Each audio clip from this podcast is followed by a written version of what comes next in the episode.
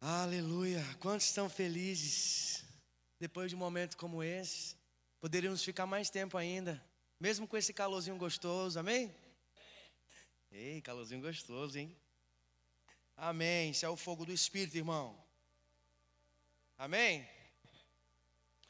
Toda oportunidade, todo momento é uma oportunidade para nós aprendermos algo com o Senhor. Eu aprendi, eu aprendi isso na jornada. Nada acontece por acaso, até mesmo as coisas desagradáveis. Nosso Deus é soberano sobre tudo, amém, igreja? E eu creio que o Senhor vai falar muito ao nosso coração nessa noite. Quantos creem nisso? Quantos desejam que o Senhor fale ao seu coração? Eu sei que está um pouco quente hoje, mas até isso tem um propósito. Nosso Deus é perfeito. Ele é maravilhoso. Amém? Feche teus olhos ainda onde você está.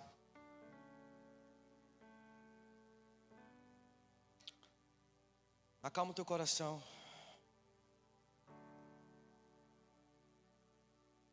Peça para que o Senhor fale com você agora, no momento da palavra.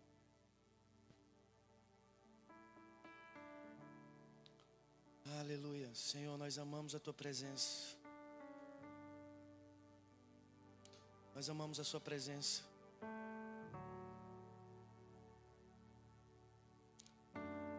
Diga isso para ele, Senhor, eu amo a tua presença. Eu amo a tua palavra, porque ela me mostra o caminho, ela me aproxima de ti.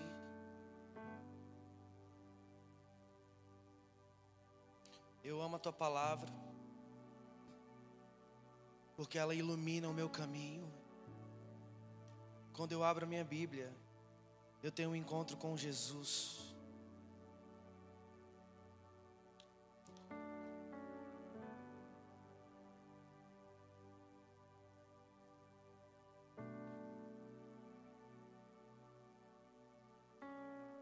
Eu amo a tua palavra. Diga isso a ele, Senhor, eu amo a tua palavra. Prepara o meu coração para ouvir a tua palavra.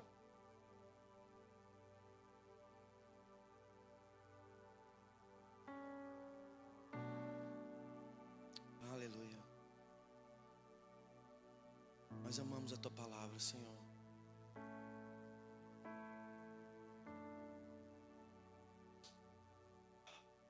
Eu sinto o Senhor nesse lugar.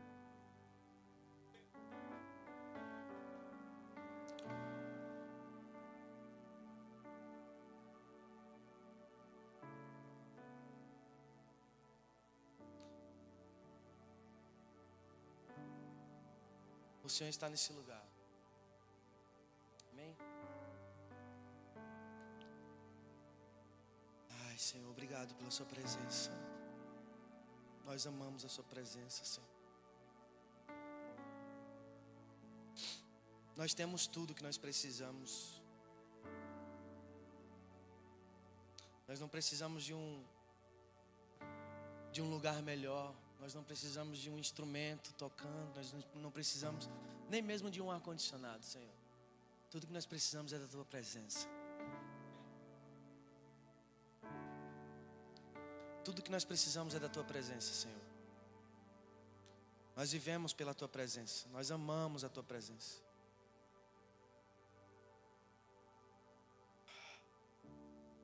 Ajuda-nos a perceber a tua presença, Senhor, em todo lugar.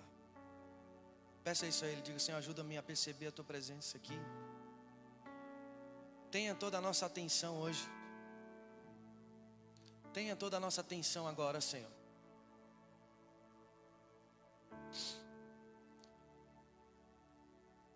Aleluia. Uma vez eu, antes de entrar pra, na nossa palavra de hoje, eu vou falar um pouco aqui sobre o transbordar do primeiro mandamento. E o que significa isso? Todo mundo aqui ama Jesus?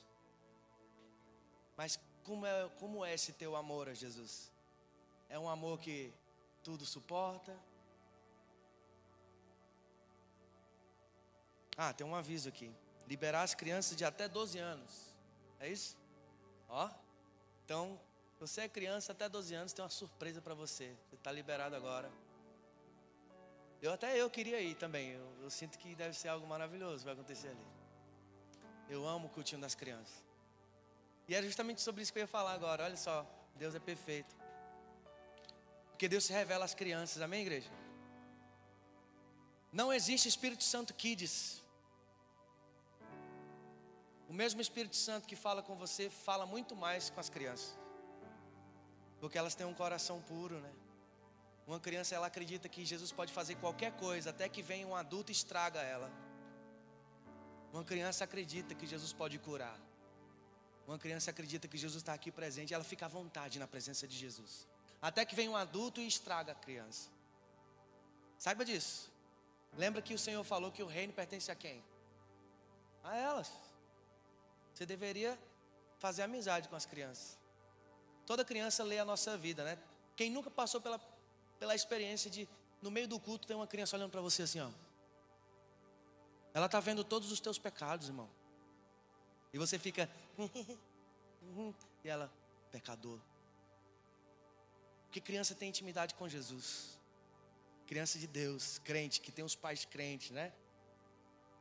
Tem umas que nem tem uma família crente, mas ainda assim tem intimidade com Jesus, porque Deus ama as crianças.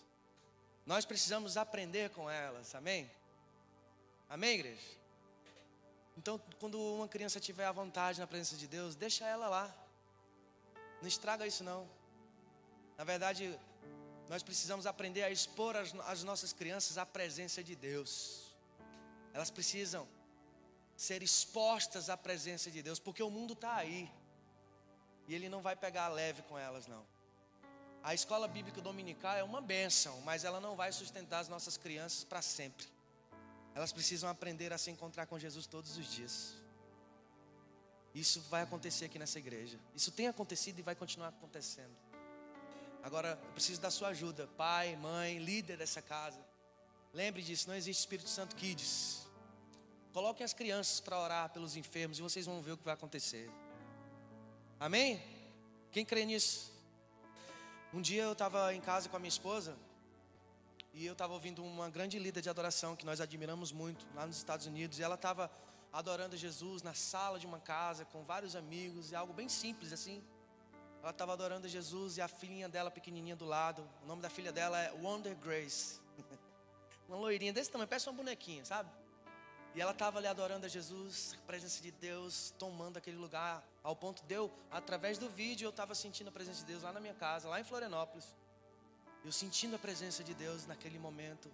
Aí teve uma hora que ela falou assim, ela parou e ela olhou para a filha dela e ela lembrou de uma história. E ela falou assim: um dia eu estava tomando café da manhã na minha casa. E aí eu pedi para minha filha orar pelo café da manhã e minha filha orou. Só que ela orou diferente. Ela falou assim: Pai, obrigado pela Sua presença. Deus, obrigado porque você nos deu a Sua presença. Então nós agora queremos te devolver a nossa presença. Nós queremos te entregar a nossa presença. E aí, ela simplesmente acabou com o café da manhã, porque todo mundo começou a chorar. A presença de Deus invadiu aquele lugar. Olha o que essa criança acabou de orar. Ela falou em outras palavras: Deus, obrigado porque o Senhor nos deu a melhor coisa da vida, que é a Sua presença. Então eu vou te entregar a coisa mais valiosa que eu tenho, que é a minha vida. Eu vou te entregar de volta. Receba a minha presença, Senhor. Nós precisamos aprender a entregar a nossa presença a Deus, porque Ele nos deu a dele. E entregar a presença, nossa presença a Deus, significa estar atento à voz do Espírito Santo, significa não negligenciar uma vida de oração, de intimidade.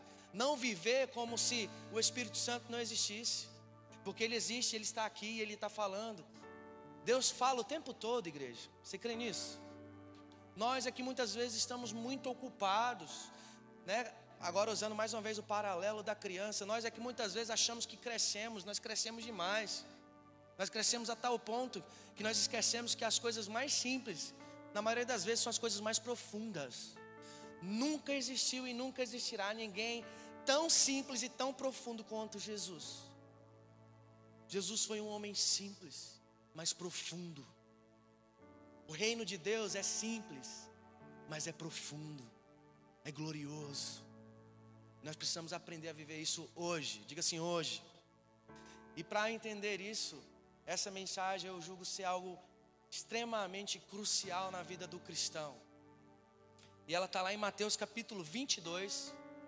Né, os irmãos podem me ajudar aqui na projeção. Mateus capítulo 22 é a passagem central dessa ministração, do versículo 34 ao versículo, versículo 40. Mateus capítulo 22, versículo 34 ao 40. Se você puder abrir sua Bíblia junto comigo, vamos juntos aqui. Diz assim: Entretanto, os fariseus, sabendo que ele fizera calar os saduceus, reuniram-se em conselho. Dá uma pausa aqui, um pouco de contexto aqui. Jesus tinha acabado de responder várias perguntas, né, que eram verdadeiras pegadinhas ali. Inclusive os saduceus fizeram várias perguntas ao Senhor a respeito da ressurreição, é, assuntos é, teológicos, assuntos profundos, tentando pegar Jesus ali de surpresa. E Jesus, em todas as vezes, deixou eles calados com a resposta. E aqui continuando, aconteceu que eles continuaram nessa tentativa. E aí diz assim: e um deles, intérprete da lei, ou seja, um deles, doutor na lei, sábio, estudioso da palavra, conhecedor das escrituras, ele, ele, experimentando Jesus, testando Jesus, lhe perguntou: Mestre, qual é o grande mandamento na lei? Respondeu Jesus: Amarás o Senhor teu Deus de todo o teu coração, de toda a tua alma e de todo o teu. Vamos dizer isso juntos? Amar ao Senhor teu Deus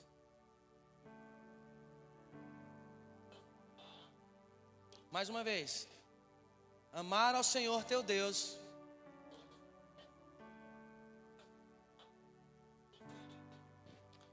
Esse é o grande e primeiro mandamento. O segundo, semelhante a esse, é: amarás o teu próximo como a ti mesmo. Desses dois mandamentos, escute isso. Desses dois mandamentos dependem toda a lei e os profetas. Amém? E mais uma vez Jesus deixa eles ali calados. Uma introdução aqui rápida, tá? Eu queria fazer essa pergunta para você. É possível cumprir com esse grande mandamento? Quem acha que é possível? Quem acha que é possível? Vamos lá. Algumas pessoas nem levantam porque são sinceras demais e sabem que é difícil, né? Porque amar o Senhor com tudo, gente, é amar o Senhor com tudo. O primeiro e grande mandamento é amar o Senhor acima de tudo. Diga assim comigo, acima de tudo. Sabe o que é acima de tudo? Eu vou ajudar vocês. Por muito tempo, quando eu olhava para essa frase, para essa verdade, e eu pensava acima de tudo, ah, o Senhor queria dizer aqui, talvez acima do pecado. Isso é verdade. Preciso amar mais a Deus do que o pecado. É o que se espera. Amém? Amar mais a Deus do que, sei lá, pensava várias coisas ruins, pelo, né, de primeira assim. Mas a verdade é que amar a Deus acima de tudo está mais voltado a amar a Deus acima das coisas boas dessa vida. Deus fez muita coisa boa para a gente usufruir, sim ou não, igreja? Sim ou não? Cara, Deus fez tanta coisa maravilhosa. Deus fez a comida. Quem não gosta de comer? Eu até gosto um pouco mais do que alguns irmãos. Deus fez praias, eu gosto de ir pra, na praia, ver o mar. Eu amo a natureza, a criação de Deus. Deus fez, gente.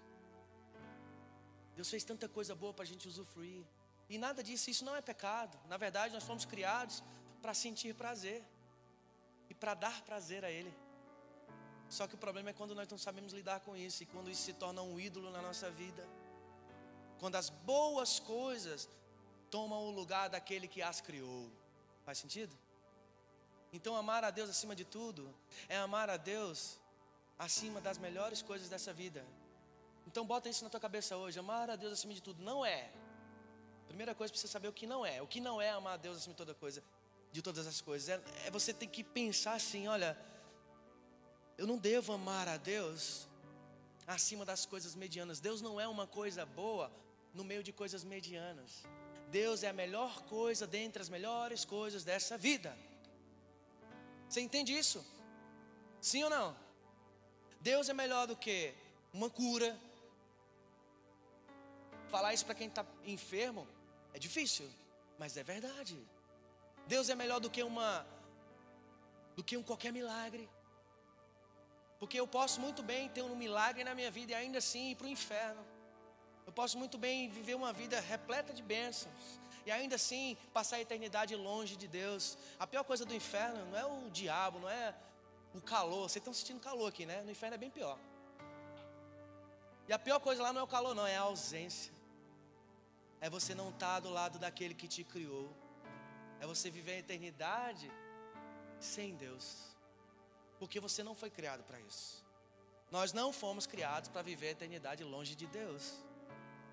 Nós fomos criados para viver com Ele. Só que essa vida ela é uma escola, amém, igreja? E aqui Jesus está ensinando, Ele está dando uma pérola aqui profunda. Primeiro ele começa respondendo essa pergunta: qual é o maior mandamento na lei? São dois. O primeiro é amar a Deus acima de tudo, irmão. E o segundo, amar o próximo como a ti mesmo. Essa ordem não deve jamais, em hipótese alguma, ser invertida, jamais. Jamais. Então vamos começar aqui a falar sobre o primeiro mandamento, amém? Por que, vamos começar pelo primeiro mandamento? Porque essa é a ordem. E eu já vou dar um spoiler aqui. Posso dar um spoiler? Quem gosta de spoiler? Tem, tem gente que nem sabe. Quem não sabe o que é spoiler? Gente, a minha esposa não gosta de spoiler, eu já gosto. Quando eu vou assistir um filme no cinema, eu vou primeiro saber se é bom. Quero ver o final. Se o final for bom, vale a pena, né? Pagar o preço. Quem é quem está comigo? Eu gosto. Eu já sabia que o Homem de Ferro morria antes de ir para o cinema. A minha esposa odiou, porque eu contei para ela. Na verdade, ela ouviu. Ela passou na cozinha assim e viu que eu estava no computador ouvindo os spoilers. Ela, ah, eu não acredito, ah. Mas sabe o que é? Ser cristão é gostar de spoiler, irmão. Que o maior spoiler do universo está aqui. Se você não quer saber o que vai acontecer no futuro, então não leia a Bíblia. Porque a Bíblia fala tanto das coisas do presente quanto do futuro. E o nosso futuro é glorioso. E é por isso que eu gosto de saber. Porque vale a pena. Vale a pena passar esse calorzinho aqui que vocês estão passando agora. Isso não é nada comparado à glória que está por vir. Vale, vale a pena passar por qualquer dificuldade, pelo nome de Jesus, por amor ao nome de Jesus. Porque o final é belo, o final é maravilhoso, não se compara com nada que acontece pelo percurso. Essa deveria ser a esperança de todo cristão.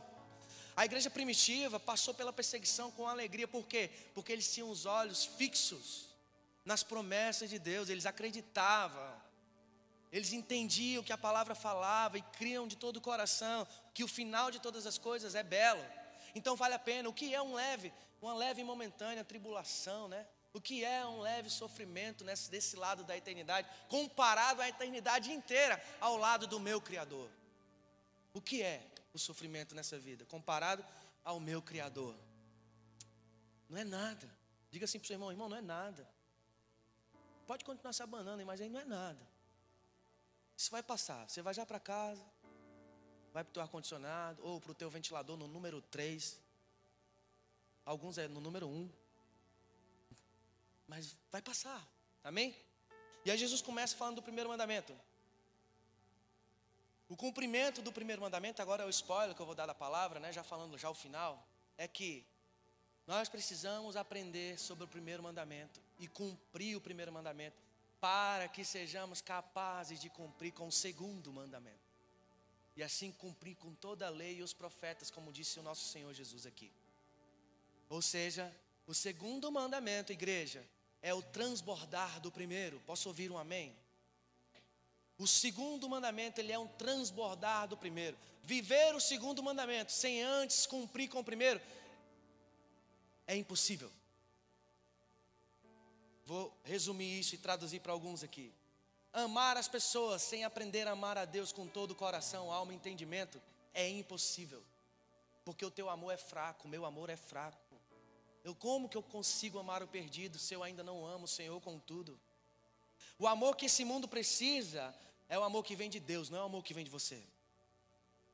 Vocês entendem isso? Por mais que você goste da pessoa, quem aqui nunca se frustrou porque ajudou tanto uma pessoa depois levou uma patada? Quem aqui? Quem? Levanta a mão, vamos lá. Sejam vulneráveis. Quem aqui se sentiu traído, né? Poxa, cuidei tanto. Nossa, levei, fui apunhalado. Eita, tem irmão que está até fazendo assim, ó. Esse, oh, Deus te abençoe, irmão. O Senhor é contigo. Deus recebeu o seu sofrimento. Bem-aventurados, né, os perseguidos, os caluniados, os humilhados. Amém? Mas é fácil? Não é. É bom? Não é. Só que na maioria das vezes isso acontece, sabe por quê? Porque nós queremos amar as pessoas com o nosso próprio amor. Nós usamos o nome de Jesus para atrair as pessoas para nós. E sempre vai dar ruim, sempre vai dar errado. O reino de Deus não é feito de boas intenções. As pessoas aí fora não estão precisando de um amor fraco como o teu, como o meu. Elas precisam de um amor que não desiste. Elas precisam de um amor fiel até a morte, morte de cruz. Elas precisam de um encontro com o verdadeiro amor. A Bíblia diz que uma das descrições de Deus é que Deus é Deus é e esse verdadeiro amor, ele desceu do céu e nos encontrou na pessoa de Cristo Jesus. Então essas pessoas precisam conhecer Jesus. Então eu preciso amar esse Jesus ao ponto dele transbordar da minha vida e alcançar o meu irmão. Porque senão a igreja vai se tornar apenas mais uma rede social, mais um lugar onde a gente se reúne e a gente às vezes nem se conhece. Que tristeza, irmão, você não conhecer as pessoas da tua própria comunidade. Eu sei que tem muita gente aqui, às vezes é difícil. E eu falo de um lugar de vulnerabilidade, porque eu muitas vezes não consigo decorar o nome de todo mundo. Na verdade, eu nunca decoro, porque é muita gente. E eu me sinto mal, porque eu queria saber o nome de todos, que eu acho uma honra você chamar a pessoa pelo nome. É ou não é, igreja? Porque isso gera identidade, identificação, né? E nós precisamos entender que a igreja é o corpo de Cristo, nós somos uma família. Estava conversando agora há pouco aqui com o João Vitor, que, que a melhor coisa dessas viagens que eu tenho vivido, né, ministeriais, é que independente se eu estou lá em Florianópolis, se eu estou em Fortaleza, se eu estou em Manaus, se eu estou no, no Acre, se eu estou em Cuiabá, sei lá, independente do lugar, eu me sinto em casa. Só o Evangelho é capaz de fazer isso. A Bíblia diz que o Senhor pega o solitário e faz ele habitar em família. Olha que coisa linda. Então nós precisamos primeiro entender que o Senhor espera de nós que nós cumpramos o primeiro mandamento antes de tudo. Existe um teólogo americano e pastor chamado Robert Charles Sproul. Ele disse uma frase muito interessante que diz assim: Os seres humanos nunca se dão conta ou se convencem de sua insignificância enquanto não são confrontados com a majestade de Deus. Para cumprir com o primeiro mandamento, primeiro nós precisamos ser confrontados com a majestade de Deus. Você precisa, irmão, aceitar ter a sua inteligência humilhada diante da glória de Deus. O que é que eu quero dizer a respeito disso? Nós devemos gastar tempo pensando sobre quem Ele é, quem Deus é. Quem Deus é? Primeiro, Ele é Deus que se revela através da criação. Salmo 19 fala que os céus proclamam a glória de Deus, o firmamento anuncia as obras das suas mãos. Um dia fala outro dia, uma noite discursa outra noite. Olha que coisa linda. Salmo 19 está falando, olha, que Deus se revela através da criação. Então você precisa meditar nisso. Permitir que essa verdade chacoalhe o teu interior. Tudo isso vai resultar no cumprimento do primeiro mandamento. Então vamos lá, o que, que Deus é? Deus é aquele que se revela. Deus é outra coisa. Diga santo. Mais forte, santo. Deus é santo. Isaías 6, versículo 3 diz: Santo, santo, santo é o Senhor dos exércitos. Toda a terra está cheia da sua glória. Toda vida que você vê na Bíblia, uma palavra se repetindo assim, logo após a outra, preste atenção. Porque isso aqui é uma ideia de ênfase. Não é, não está repetindo santo, santo, santo, por acaso não. É porque aqui o que está sendo dito aqui, comunicado.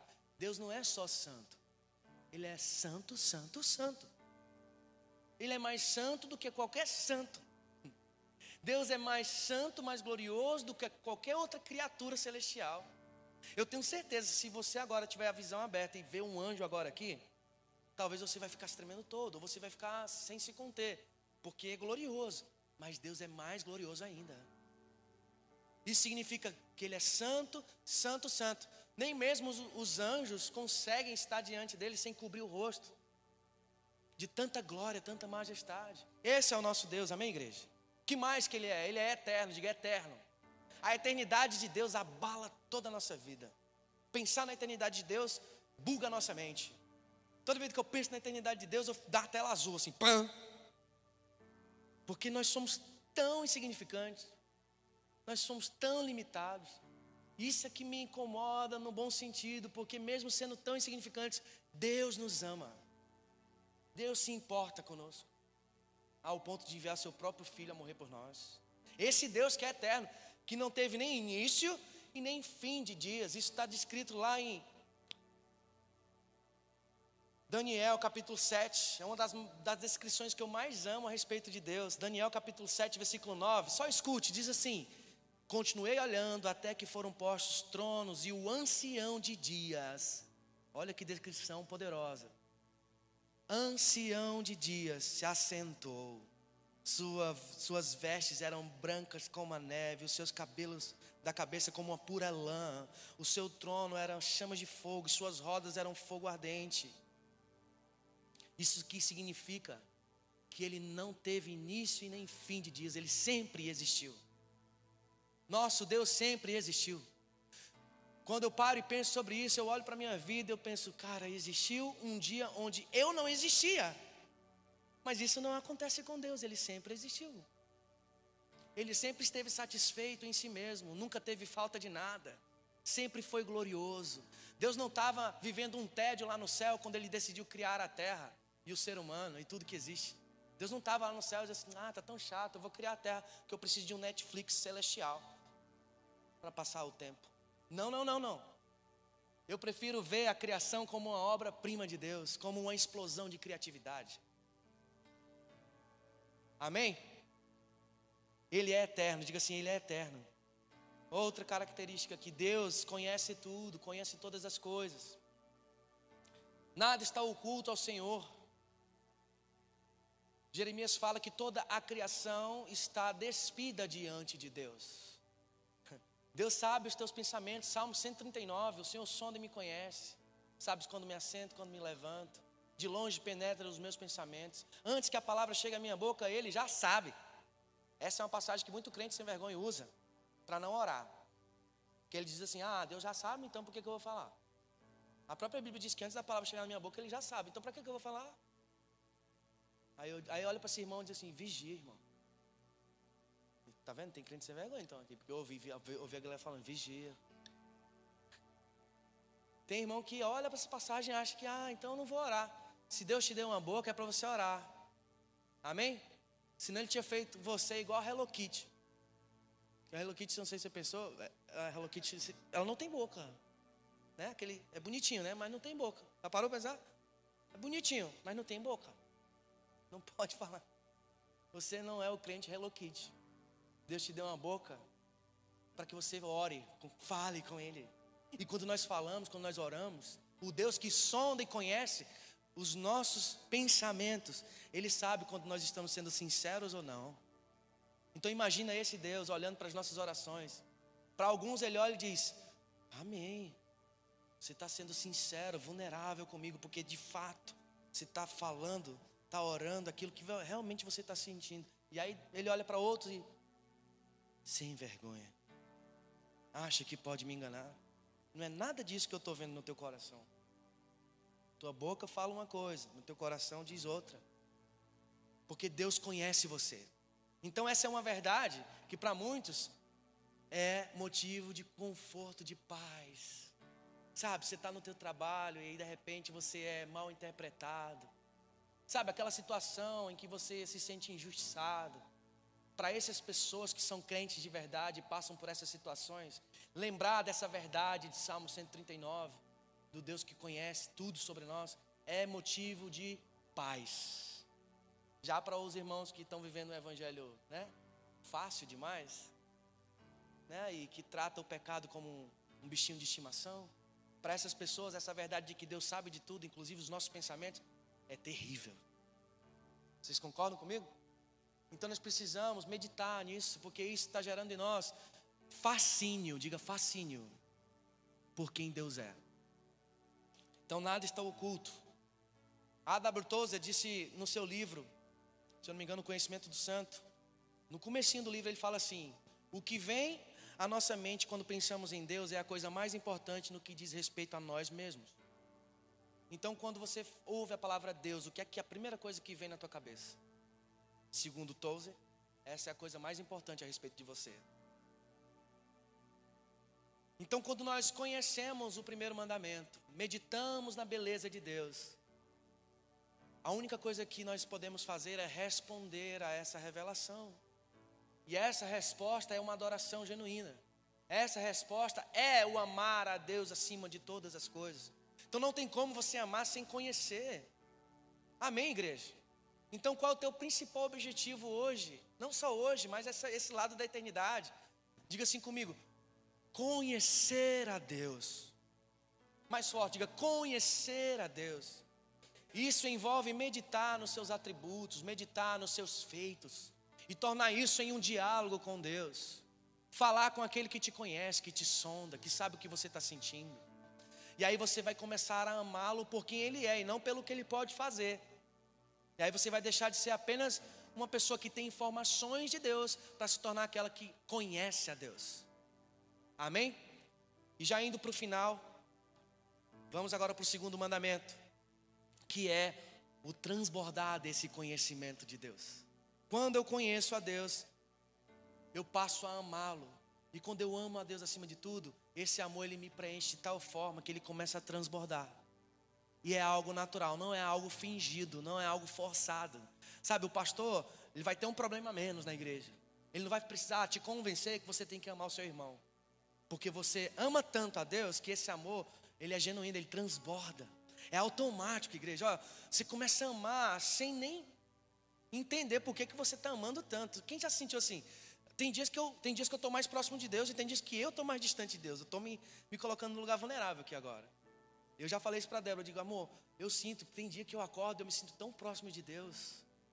E, e o termômetro para isso é que eu começo a amar todo mundo. Eu, eu, eu, sinto vontade de amar as pessoas de um jeito, sabe? Sabe como é, né, João Vitor? Você é essa pessoa, cara. Eu não conheço uma pessoa para transbordar tanto do amor de Deus como o João Vitor, cara. Todo lugar do Brasil que eu vou, as pessoas conhecem o João Vitor. E é sempre o mesmo relatório. Cara, ele é tão amável. Cara, esse cara é tão cheio de Deus. Ele dá vontade de colocar ele dentro do bolso e levar para casa.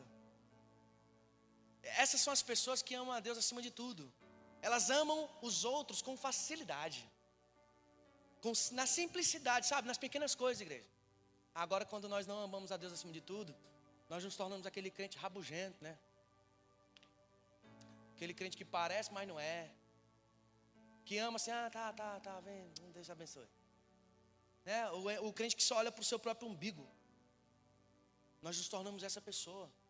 Isso significa, se você ainda não consegue amar o teu irmão como a ti mesmo, isso é apenas um resultado de que você ainda não ama a Deus acima de tudo. Sabe, porque amar a Deus acima de tudo envolve passar por momentos que não são fáceis. Como, por exemplo, quando um irmão pisa no teu calo, ou então fala algo que você não gostou. E aí você já anula aquele irmão da tua vida, né? Se ele senta do lado de cada igreja, você vai sentar do outro lado. Eu quero te dizer uma coisa, irmão, isso não é evangelho. Nós devemos amar principalmente aqueles que nos fizeram algo que nós não gostamos. Porque nós precisamos quebrar esse elo com o inferno. Nós precisamos transbordar do amor que há dentro de nós, do amor que foi derramado sobre nós. Quando você diz assim, ah, Senhor, eu não vou amar o fulano, o fulano eu amo, mas o fulano ali, aquele cicrano ali, não, ele ali, não dá. É uma pessoa chata, todo mundo sabe. Quando você fala isso, irmão, é como se você estivesse dizendo com outras palavras para o Senhor: Senhor, o Senhor fez um mau negócio. Como que o Senhor morreu por ele? Ele não merece. Olha que audácia. Imagina você falando isso para Deus. Quando você decide, porque amar é uma decisão. Diga assim comigo: amar, mais forte, amar é uma decisão. Amém? Principalmente para aqueles que vão casar. Quem vai casar aqui? Quem é solteiro? Quem é solteiro? Levanta a mão. Então você não vai casar. Porque eu perguntei quem vai casar, você não levantou a mão. Quem vai casar um dia? Casamento, é, amar é uma decisão. Sabia disso? É todo dia decidir amar aquela pessoa. E esse amor vai aumentando quando você entende isso. Agora, agora quando você não entende isso, fica difícil, irmão. É ou não é? Os casados aqui presentes, me ajudem. É ou não é? É, tô vendo as mulheres assim, é verdade. Né? Ele chega e joga aquela cueca suja em cima da mesa. Eu tenho que amar ele mesmo assim. Que parece aquele, aquele, aquele docinho aqui no Nordeste, orelha de gato. Ela fica enrolada, que ela fica parecendo o sinal do infinito. No entendedor eles entenderão. Horrível. E ainda assim a mulher tem que amar o homem. Que é uma decisão. Você escolheu, não foi Jesus, não, foi você que escolheu. Amém, irmão? Então amar é uma decisão. Falei dos casais, mas solteiro também. Amar o teu irmão, teu colega. Sabe, aquele que te fez mal um dia. Lembra que Jesus está dizendo aqui que toda a lei e os profetas dependem do quanto eu estou disposto a amar o meu próximo como a mim mesmo. E agora, antes de finalizar, eu quero que você abra em Mateus capítulo 7. Mateus 7. Esse é o cerne da palavra de hoje. Eu quero que você saia daqui com isso no coração. Amém, igreja? Nós já falamos sobre o primeiro mandamento, sobre pensar a respeito de Deus, dos seus feitos, sua glória, sua majestade e responder isso com o nosso amor. Porque amor envolve conhecimento. Como que eu vou amar quem não conheço? Agora o segundo mandamento é o transbordar do primeiro. Quando eu amo esse Deus com tudo, automaticamente eu começo a amar aqueles que estão ao meu redor. Mateus capítulo 7, versículo 12 e versículo 13 só. Versículo 12 e 13. Vamos lá. Versículo 12. Tudo quanto, pois, quereis que os homens vos façam, assim fazoei vós também a eles, porque essa é a lei e os profetas. Eu vou ler aqui na versão de vocês, volta no, volta de aqui no 12, isso. Portanto, tudo que vocês querem que os outros os façam a vocês, façam também vocês a eles, porque essa é a lei e os essa é a lei e os. Amém. Esse façam também vocês. Essa é uma versão do que era chamado naquela época de regra de ouro. Essa regra ela existia nos escritos rabínicos antes de Cristo. Olha que interessante. E até mesmo no hinduísmo e no budismo existia essa, essa regra de ouro. E todas elas apresentam a regra como um mandamento negativo. Como, por exemplo, a versão do Hailel, do Rabino Hailel. Diz assim: Não façam aos outros aquilo que você mesmo despreza. Já Jesus pegou essa frase, pegou esse ensinamento e transformou em um mandamento positivo, enriquecendo ainda mais o seu significado. Jesus diz: não só, você não só deve parar de fazer aos outros aquilo que é desprezível, mas você precisa fazer aos outros aquilo que você deseja que eles façam para você. Há uma grande diferença aqui. Né? Porque deixar de fazer o que é desprezível é fácil. Você pode cruzar os braços e assim, ah, vou viver a minha vida então. Não vou desejar mais o mal para o irmão ali, não. Já Jesus fala, olha, não é só isso não. Eu vou elevar a barra aqui.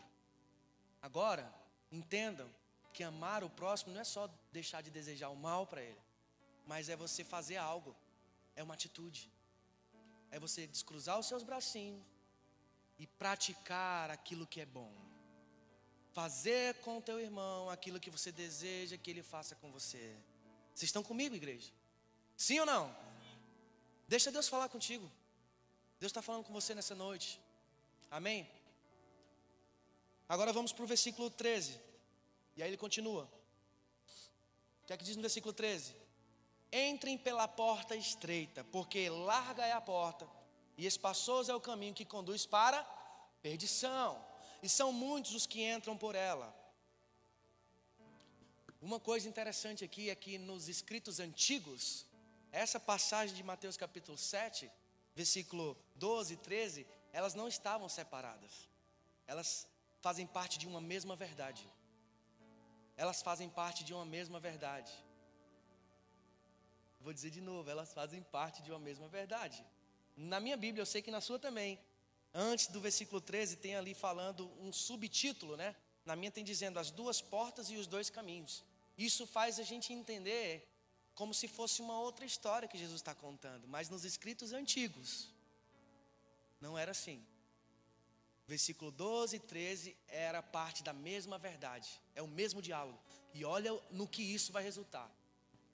Quando você lê aqui novamente o 13, entrem pela porta estreita.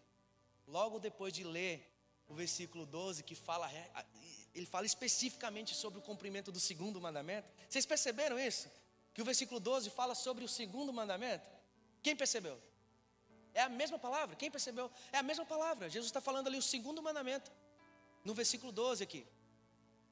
E aí, quando você lê o 13, ele diz: Entrem pela porta estreita, porque larga é a porta, espaçoso é o caminho que conduz para a perdição, e são muitos que entram por ela. Então, se eu entendo que no escrito original isso tudo aqui fazia parte da mesma verdade, isso significa que a porta estreita significa que a porta estreita é o tratar o próximo como a mim mesmo. A porta estreita envolve viver uma vida capaz de tratar o teu próximo como a ti mesmo. Transbordar de amor. Um amor que não vem de você, mas que vem de Deus. É se gastar em amar o teu próximo. É um amor prático, não é um amor teórico. Vocês estão comigo, igreja? E olha o que Jesus fala. Muito cuidado, porque larga é, largo é o caminho e a porta, né, que conduz à perdição. E muitos são os que vão por ela. Jesus está alertando, está dizendo assim: olha, muitos vão viver a vida inteira na igreja, vão levantar a mão, vão me adorar, entre aspas, mas não vão me conhecer. Porque o me conhecer resulta em amar o próximo. O me conhecer resulta em querer entrar pela porta estreita. Isso cabe uma pergunta aqui, meus irmãos. Qual o caminho que nós estamos trilhando hoje? O caminho que você está trilhando hoje vai te levar a qual porta? A estreita ou a larga? Faz essa pergunta para você mesmo. Qual é o caminho que eu estou trilhando hoje? E sabe qual é a resposta? Você, você mesmo já sabe. É só pensar em como você tem tratado teu irmão. Se você tem se alegrado com os que se alegram, se você tem chorado com os que choram. Se o sucesso do teu irmão não te incomoda, já é um bom sinal. É, se o seu coração deseja ver o teu irmão crescer, isso já é um grande sinal. Se você consegue amar aqueles que um dia até mesmo fizeram algo ruim com você, isso é um grande sinal que você está trilhando o caminho que vai te levar à porta estreita. Porque a maioria não vai por esse caminho. A maioria vai pelo caminho mais fácil, mais confortável. É muito mais confortável deixar como está, né, irmãos? É ou não é? Ah, deixa como está. Deixa como está. Na Santa Ceia eu peço perdão. o crente tão religioso, né? Na Santa Ceia a gente troca um copinho ali, ó. Resolveu. Mas Deus conhece o teu coração. Deus não está preocupado com a troca de copinho, do pãozinho. Ele está preocupado se o teu coração realmente está transbordando do amor que Ele derramou sobre você. Isso é conhecer a Deus, é amar a Deus acima de todas as coisas e transbordar para o cumprimento do segundo mandamento. Deus está restaurando isso na sua igreja. Deus está levantando uma igreja que ama mais a Deus do que a si mesmo. E essa igreja é você. Você pode ficar de pé no seu lugar? Eu sei que na prática isso não é fácil. Mas se você está aqui nessa noite, Deus está querendo falar isso com você. E você vai conseguir. Amém? Olha para o teu irmão e diga assim: irmão, você vai conseguir. Sabe, você vai conseguir. Você vai conseguir. Seja vulnerável. Olha para o teu irmão e fala: irmão, seja vulnerável. Ser vulnerável é preciso perder o medo de ser julgado. Sabe, existem práticas básicas da fé que nós precisamos voltar a praticar, irmãos. Olhar para o nosso irmão que está do nosso lado e confessar o nosso pecado para ele. Simples, sem medo de ser julgado sem medo de que ele olhe de, de cima para baixo, assim, para você e diga: Ah, bichinho, quer dizer que tu tá assim? Essa não é, nesse não é o verdadeiro cristianismo. O cristianismo é você olhar para o teu irmão e sentir paz, segurança. em poder abrir a tua vida e dizer, irmão, ora por mim. Vamos caminhar junto nessa área. Eu tenho uma área de é, onde eu preciso de ajuda. Então, sabe, ora por mim. É, era assim na igreja primitiva. A gente precisa voltar a fazer isso. A gente parou de fazer isso. Porque a gente está se achando demais. A gente acha que se fizer isso, a gente vai ficar menor do que o outro. Né? A gente vai ficar menos prestigiado. Tá tudo errado, irmão. Precisamos amar e, e saber ser amado também. Permita que o seu irmão, seu irmão te ame orando por você. Deus está querendo restaurar relacionamentos aqui nessa noite. Primeiro, um relacionamento com Ele. E isso envolve completamente amar o teu irmão, dar suporte ao teu irmão, parar de ter ciúmes e inveja do teu irmão, querer aquilo que é dele. Se você ama a Deus acima de tudo, isso significa que você já tem tudo. Você não precisa desejar mais nada que é do outro, porque Deus já te deu tudo. Na verdade, você vai se alegrar muito mais em dar, sabe?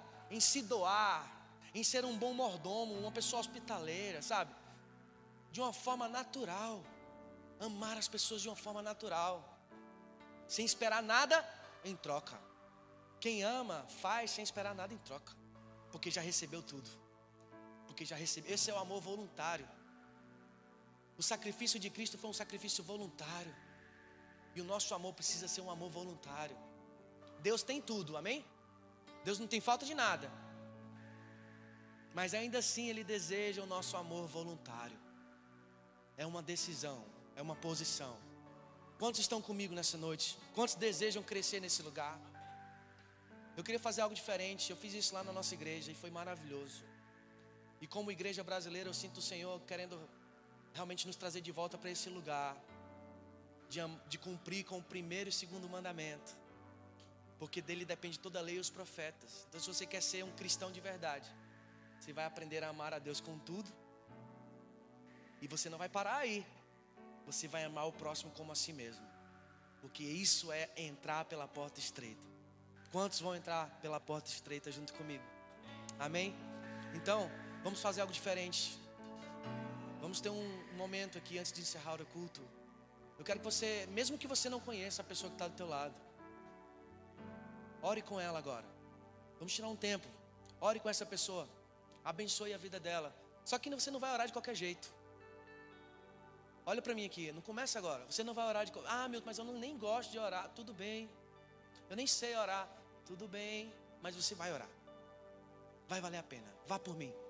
Deixa, deixa a Deixa o medo de lado, deixa a timidez de lado, vai valer a pena. Você vai orar não de qualquer jeito, você vai orar por ele como você gostaria que ele orasse por você. Vocês entenderam? Sim ou não? Então, como é que você vai orar? Da mesma forma que você gostaria que ele orasse por você. E se você sentir a vontade, faça até perguntas para essa pessoa antes de orar. Pergunta, irmão, tem algo na sua vida, alguma coisa que você precisa de oração, que eu possa orar por você agora? Porque nós podemos começar e nós devemos começar por esse lugar.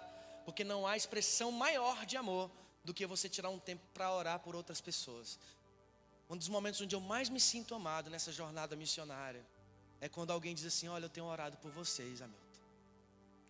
Porque eu sinto isso. Eu sinto as orações dos irmãos. Isso nos sustenta no dia mais difícil. O que nos sustenta no dia mais difícil não é dinheiro é as, são as orações dos santos. Essa aqui é a comunidade dos santos. Amém?